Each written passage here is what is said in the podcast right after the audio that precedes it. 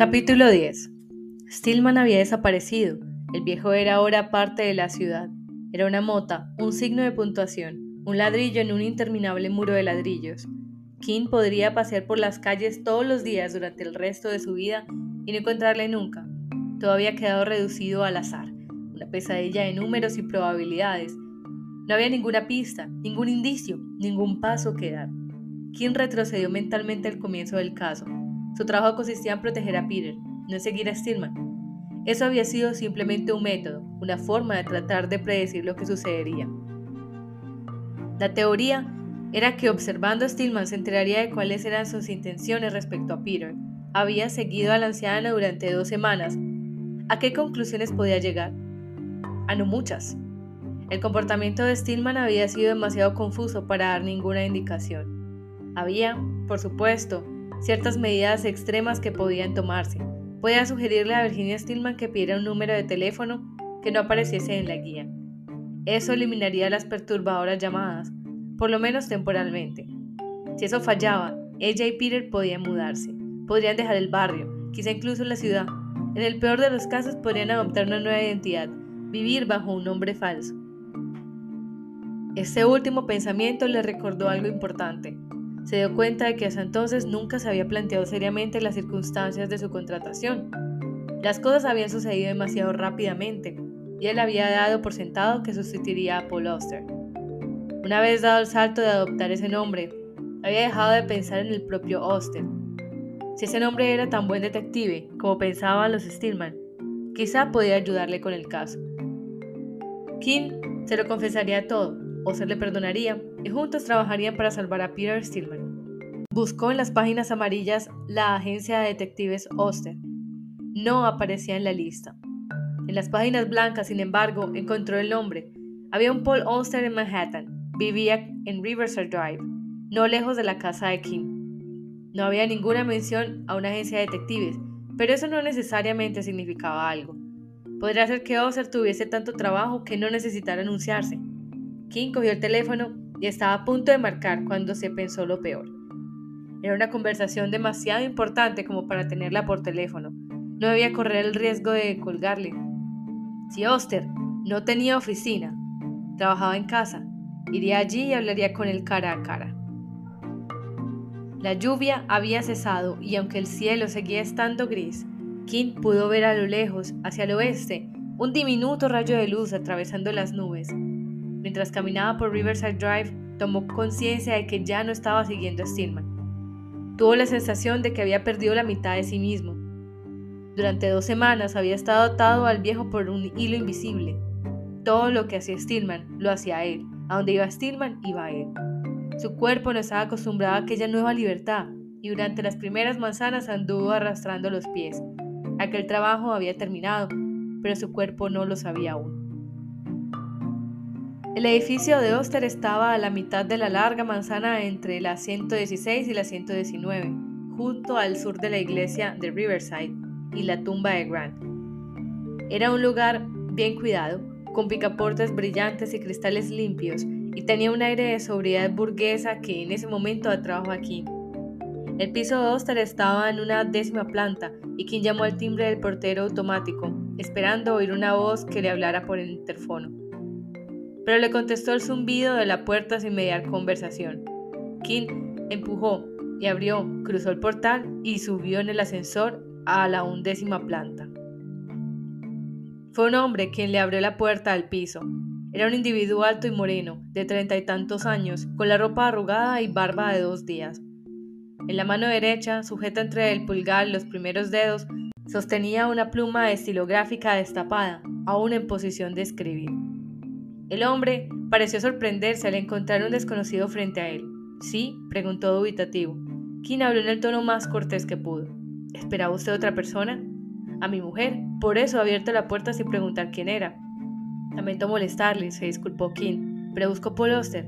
Soy Paul Oster, dijo el hombre. Me pregunto si podría hablar con usted. Es muy importante. Primero tendrá que decirme de qué se trata. Yo mismo apenas lo sé, King le dirigió a Oster una mirada sincera. Es complicado, me temo, muy complicado. ¿Tiene usted nombre? Perdone, por supuesto, King. ¿King qué? Daniel King.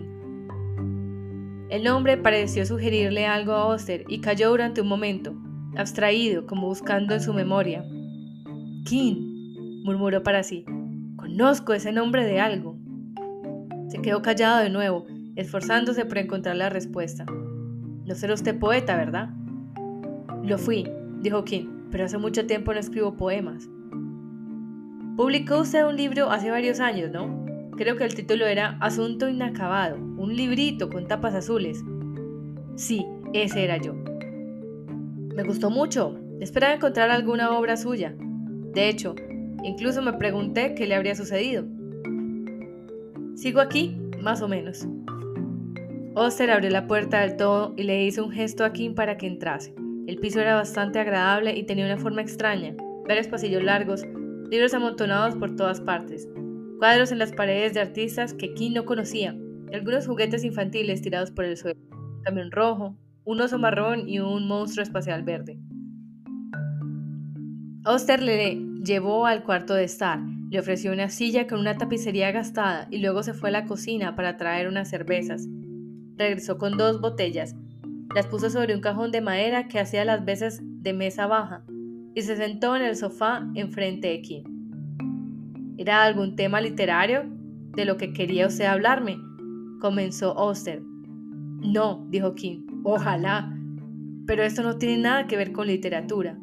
¿Con qué entonces? Kim hizo una pausa, miró a su alrededor sin ver nada y trató de comenzar. Tengo la sensación de que hay un terrible error. Yo he venido aquí buscando a Paul Oster, el detective privado. ¿El qué? Oster se rió con aquella risa y todo estalló en pedazos de repente. King se dio cuenta de que estaba diciendo tonterías. Lo mismo podía haber preguntado por el jefe Toro sentado. El efecto no habría sido diferente. El detective privado, repitió en voz baja. Me temo que ha encontrado usted a Paul o ser equivocado. Usted es el único que viene en la guía. Puede ser, dijo Oster, pero yo no soy detective. ¿Quién es usted entonces? ¿A qué se dedica? Soy escritor. ¿Escritor? Kim pronunció la palabra como si fuese un lamento. Lo siento, dijo Oster, pero eso es lo que soy. Si eso es cierto, entonces no hay esperanza. Todo el asunto es un mal sueño. No tengo ni idea de lo que usted está hablando. Kim se lo contó. Empezó por el principio y le contó la historia entera, paso a paso. La presión había ido acumulándose dentro de él desde la desaparición de Stillman aquella mañana, y ahora salió como un torrente de palabras. Le habló de las llamadas telefónicas preguntando por Poroster, de su inexplicable aceptación del caso, de su entrevista con Peter Stillman, de su conversación con Virginia Stillman, de su lectura del libro de Stillman, de su seguimiento de Stillman desde la estación Grand Central, de los vagabundeos diarios de Stillman, de la bolsa y los objetos rotos, de los inquietantes mapas que formaban letras del alfabeto, de sus conversaciones con Stillman, de la desaparición de Stillman del hotel. Cuando llegó al final, preguntó, ¿Cree usted que estoy loco? No, dijo Oster, que había escuchado atentamente el monólogo de King. Yo, en su lugar, probablemente habría hecho lo mismo. Esas palabras fueron un gran alivio para King, como si al fin la carga ya no fuera únicamente suya. Sintió ganas de abrazar a Oster y declararle amistad eterna. No me lo estoy inventando, dijo King. Incluso tengo pruebas. Sacó su cartera y de ella el cheque de 500 dólares que Virginia Stillman le había extendido dos semanas antes. Se lo tendió a Oster. Como ve, está a su nombre. Oster examinó el cheque cuidadosamente y asintió. Parece un cheque perfectamente normal. Bien, es suyo, dijo Kim. Quiero que se lo quede. No me sería posible aceptarlo. A mí no me sirve de nada. Kim miró a su alrededor e hizo un gesto vago. Cómprese más libros o algunos juguetes para su hijo. El dinero que se ha ganado usted merece quedárselo. Oster hizo una pausa. ¿Hay algo que pueda hacer por usted? Puesto que el cheque está a mi nombre, lo cobraré para usted. Lo llevaré a mi banco mañana por la mañana le ingresaré en la cuenta y le daré el dinero cuando lo cobre. King no dijo nada. ¿De acuerdo? preguntó Oser. De acuerdo, dijo King. Veremos qué pasa. Ozer dejó el cheque sobre la mesita como diciendo que el asunto estaba resuelto. Luego, se recostó en el sofá y miró a Keen a los ojos. Hay una cuestión mucho más importante que el cheque, dijo. El hecho de que mi nombre se haya visto envuelto en eso. No lo entiendo en absoluto. Me pregunto si ha tenido usted problemas con su teléfono últimamente. A veces las líneas se cruzan, una persona trata de llamar a un número y aunque marque correctamente, le contesta otra persona. Sí, eso me ha sucedido varias veces, pero aunque mi teléfono estuviera mal, eso no explica el verdadero problema. Eso nos diría por qué recibió usted la llamada, pero no porque querían hablar conmigo. ¿Es posible que conozca usted a las personas interesadas? Nunca he oído hablar de los Stillman. Puede que alguien quisiera gastarle una broma pesada. No me trato con gente de ese estilo. Nunca se sabe. Pero lo cierto es que no se trata de una broma. Es un caso real con personas reales. Sí, dijo Kim, tras un largo silencio. Soy consciente de ello. Habían llegado al final de lo que podían hablar. Más allá de ese punto no había nada. Los pensamientos fortuitos de dos hombres que no sabían nada. Kim se dio cuenta de que debía marcharse. Llegaba casi una hora ahí y se acercaba el momento de llamar a Virginia Stillman. No obstante, no tenía ganas de moverse. El sillón era cómodo y la cerveza se le había subido ligeramente a la cabeza. Aquel Oster era la primera persona inteligente con la que hablaba mucho tiempo. Había leído la antigua obra de King. La había admirado, había deseado encontrar más. A pesar de todo, era imposible que King no se alegrara de aquello. Se quedaron allí sentados durante unos minutos sin decir nada. Al fin, Oster se encogió de hombros lo cual parecía un reconocimiento de que habían llegado a un acuerdo muerto. Se levantó y dijo, estaba a punto de prepararme el almuerzo. No me cuesta nada hacerlo para dos. King vaciló. Era como si Oster hubiera leído sus pensamientos y adivinado lo que más deseaba, comer, tener una excusa para quedarse un rato más. En realidad debería irme, dijo. Pero sí, gracias, algo de comida me vendrá bien. ¿Qué le parece una tortilla de jamón? Estupendo. Ose se retiró a la cocina para preparar la comida. A Kim le hubiera gustado ofrecerse para ayudarle, pero no podía moverse. El cuerpo le pesaba como una losa. A falta de otra idea mejor, cerró los ojos. En el pasado, a veces le había consolado hacer desaparecer el mundo. Esta vez, sin embargo, Kim no encontró nada interesante dentro de su cabeza. Parecía como si las cosas se hubieran detenido allí dentro. Luego, en la oscuridad, empezó a oír una voz, una voz idiota que cantaturreaba la misma frase una y otra vez. No puedes hacer una tortilla sin romper los huevos. Abrió los ojos para que cesaran las palabras. Había pan y mantequilla, más cerveza, cuchillos y tenedores, sal, pimienta, servilletas y tortillas. Dos, resumando en unos platos blancos. King comió con descarada voracidad, devorando la comida en lo que parecía cuestión de segundos. Después, hizo un gran esfuerzo para calmarse. Las lágrimas echaban misteriosamente detrás de sus ojos y su voz temblaba al hablar, pero de alguna manera consiguió dominarse. Para demostrar que no era un ingrato egocéntrico, empezó a preguntarle a Oser por su trabajo. Oser se mostró algo reticente, pero al fin reconoció que estaba trabajando en un libro de artículos que estaba escribiendo en aquel momento versaba sobre Don Quijote. Uno de mis libros favoritos, dijo King. Sí, mío también. No hay nada comparable. King le preguntó por el ensayo.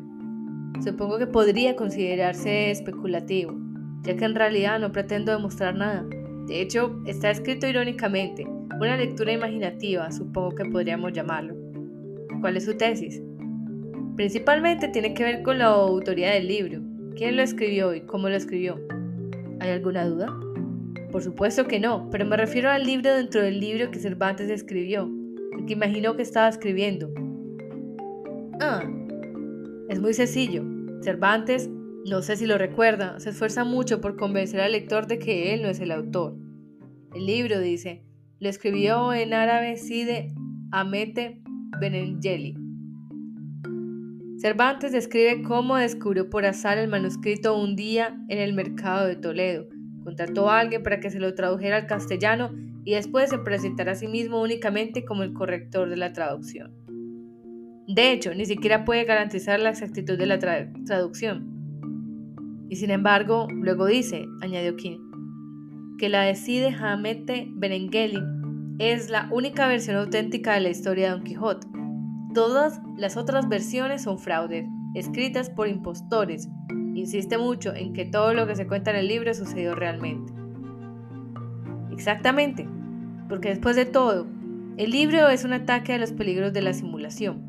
No podía fácilmente presentar una obra de la imaginación para hacer eso, ¿verdad? Tenía que afirmar que era real. Sin embargo, siempre he sospechado que Cervantes devoraba aquellos viejos libros de caballería. No puedes odiar algo tan violentamente, a menos que una parte de ti lo ame también. En cierto sentido, Don Quijote no era más que un doble Cervantes. Estoy de acuerdo.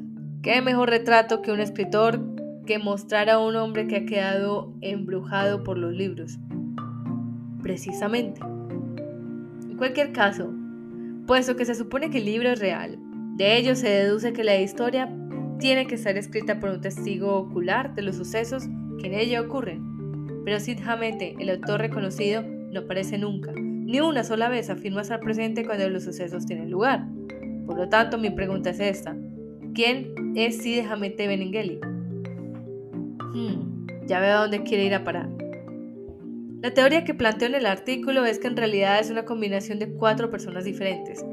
Sancho Panza es el testigo, naturalmente, no hay ningún otro candidato, ya que es el único que acompaña a Don Quijote en todas sus aventuras. Pero Sancho no sabe leer ni escribir, por lo tanto no puede ser el autor. y por otra parte, Sabemos que Sancho tiene un gran don para el lenguaje. A pesar de sus necios despropósitos, les da 100 vueltas hablando a todos los demás personajes del libro. Me parece perfectamente posible que le dictara la historia a otra persona, es decir, al barbero y al cura, los buenos amigos de Don Quijote. Ellos pusieron la historia en correcta forma literaria, en castellano, y luego le entregaron el manuscrito a Simón Carrasco, el bachiller de Salamanca, el cual procedió a traducirlo al árabe. Cervantes encontró la traducción, mandó pasarla de nuevo al castellano y luego publicó el libro Don Quijote de la Mancha. ¿Pero por qué se tomaría Sancho y los otros tantas molestias? Curar a Don Quijote de su locura. Querían salvar a su amigo. Recuerde que al principio quedan sus libros de caballería, pero eso no da resultado. El caballero de la triste figura no renuncia a su obsesión. Entonces, en un momento a otro, todos salen a buscarle con distintos disfraces. De dama en apuros, de caballero de los espejos, de caballero de la pálida luna. Con el fin de atraer a Don Quijote a casa. Al final lo consiguen. El libro no era más que uno de sus trucos. La idea era poner un espejo delante de la locura de Don Quijote, registrar cada uno de sus absurdos y ridículos delirios, de tal modo que cuando finalmente leyese el libro viera lo erróneo de su conducta. Me gusta, Sí, pero hay una última vuelta de tuerca. Don Quijote, en mi opinión, no estaba realmente loco, solo fingía estarlo. De hecho, él mismo orquestó todo el asunto. Recuerde que durante todo el libro Don Quijote está preocupado por la cuestión de la posteridad. Una y otra vez se pregunta con cuánta precisión registrará su cronista sus aventuras. Esto implica conocimiento por su parte. Sabe de antemano que ese cronista existe ¿Y qué podría hacer sino Sancho Panza, el fiel escudero a quien Don Quijote ha elegido para el propósito? De la misma manera, eligió a los otros tres para que desempeñaran los papeles que les había destinado. Fue Don Quijote quien organizó el cuarteto Benengeli. Y no solo seleccionó los autores, probablemente fue él quien tradujo el manuscrito árabe de nuevo al castellano. No debemos considerar incapaz de tal cosa. Pero un hombre tan hábil en el arte del disfraz oscurecerse la piel y vestirse con la ropa de un moro no debía ser muy difícil. Me gusta imaginar la escena en el mercado de Toledo. Cervantes contratando a Don Quijote para descifrar la historia del propio Don Quijote. Tiene una gran belleza. Pero aún no he explicado por qué un hombre como Don Quijote desorganizaría su vida tranquila para dedicarse a un engaño tan complicado. Esa es la parte más interesante de todas. En mi opinión, Don Quijote estaba realizando un experimento. Quería poner a prueba la credibilidad de sus semejantes. ¿Será posible? se preguntaba. Plantarse ante el mundo y con más absoluta convicción vomitar mentiras y tonterías. Decirles que los molinos de viento eran caballeros, que la vacinilla de un barbero era un yelmo, que las marionetas eran personas de verdad. Sería posible persuadir a otros para que asintieran a lo que él decía, aunque no le creyeran. En otras palabras, ¿hasta qué punto toleraría la gente las blasfemias si le proporcionaban diversión? La respuesta es evidente, ¿no? Hasta cualquier punto. La prueba es que todavía leemos el libro. Sigue pareciéndonos sumamente divertido. Y eso es en última instancia lo que cualquiera le pide a un libro, que le divierta. Oces se recostó en el sofá, sonrió con cierto irónico placer encendió un cigarrillo. Era evidente que estaba disfrutando, pero a Kim se le escapaba la naturaleza precisa de aquel placer. Parecía una especie de risa muda, un chiste que no llegaba a su culminación, un regocijo sin objetivo. Quien estaba a punto de decir algo en respuesta a esa teoría de Oster, pero no tuvo ocasión. Justo cuando abrió la boca para hablar, fue interrumpido para entrechocar de llaves de la puerta principal. El sonido de la puerta al abrirse y luego cerrarse de golpe, y una algarabía de voces. La cara de Oster se animó al oírlas. Se levantó de su asiento, se disculpó con Kim y fue rápidamente a la puerta. Kim oyó risas en el vestíbulo primero de una mujer y luego de un niño, aguda y más aguda, un staccato de metralla, y luego el bajo retumbante de la risotada de Oster. El niño habló. Papá, mira lo que he encontrado. Luego la mujer explicó que estaba tirado en la calle, y por qué no, parecía estar en perfecto estado. Un momento más tarde oyó que el niño venía corriendo hacia él por el pasillo. Interrumpió en el cuarto de estar, vio a Kim y se paró en seco. Era un chiquillo rubio de 5 o 6 años. Buenas tardes, le dijo Kim.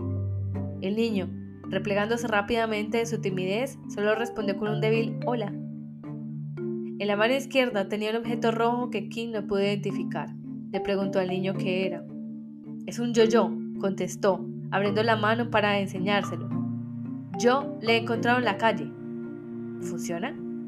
El niño se encogió de hombros exageradamente como en una pantomima. No sé. Siri no sabe jugar, y yo tampoco. Kim le preguntó si podía intentarlo, y el niño se acercó a él. Le puso el yo-yo en la mano. Mientras lo examinaba, oyó que el niño respiraba a su lado, observando cada uno de sus movimientos. El yo-yo era de plástico, parecido a aquellos con los que él había jugado de pequeño, pero algo más complicado, un artefacto de la era espacial. Kim metió el dedo corazón en la presilla que había al extremo del cordel. Se puso de pie y lo intentó. El yo-yo emitió un sonido silbante al descender y en su interior saltaron chispas. El niño abrió la boca. Luego el yo-yo se detuvo, balanceándose al extremo del cordel. Un gran filósofo dijo una vez, murmuró Kim, que el camino de subida y el camino de bajada son uno y el mismo. Pero tú no lo has hecho subir, dijo el niño, solamente ha bajado. Hay que continuar intentándolo. Quien estaba volviendo a enrollar el cordel para hacer un nuevo intento cuando Oster y su esposa entraron a la habitación. Levantó la vista y vio primero a la mujer. En ese único y breve momento supo que tenía problemas. Ella era alta, delgada, rubia, una belleza radiante, con una energía y una felicidad que parecían hacer invisible todo lo que le rodeaba. Fue demasiado para Kim. Sintió como si Oster le estuviera atormentando con todo lo que había perdido y reaccionó con envidia y rabia por un lacerante autocompasión.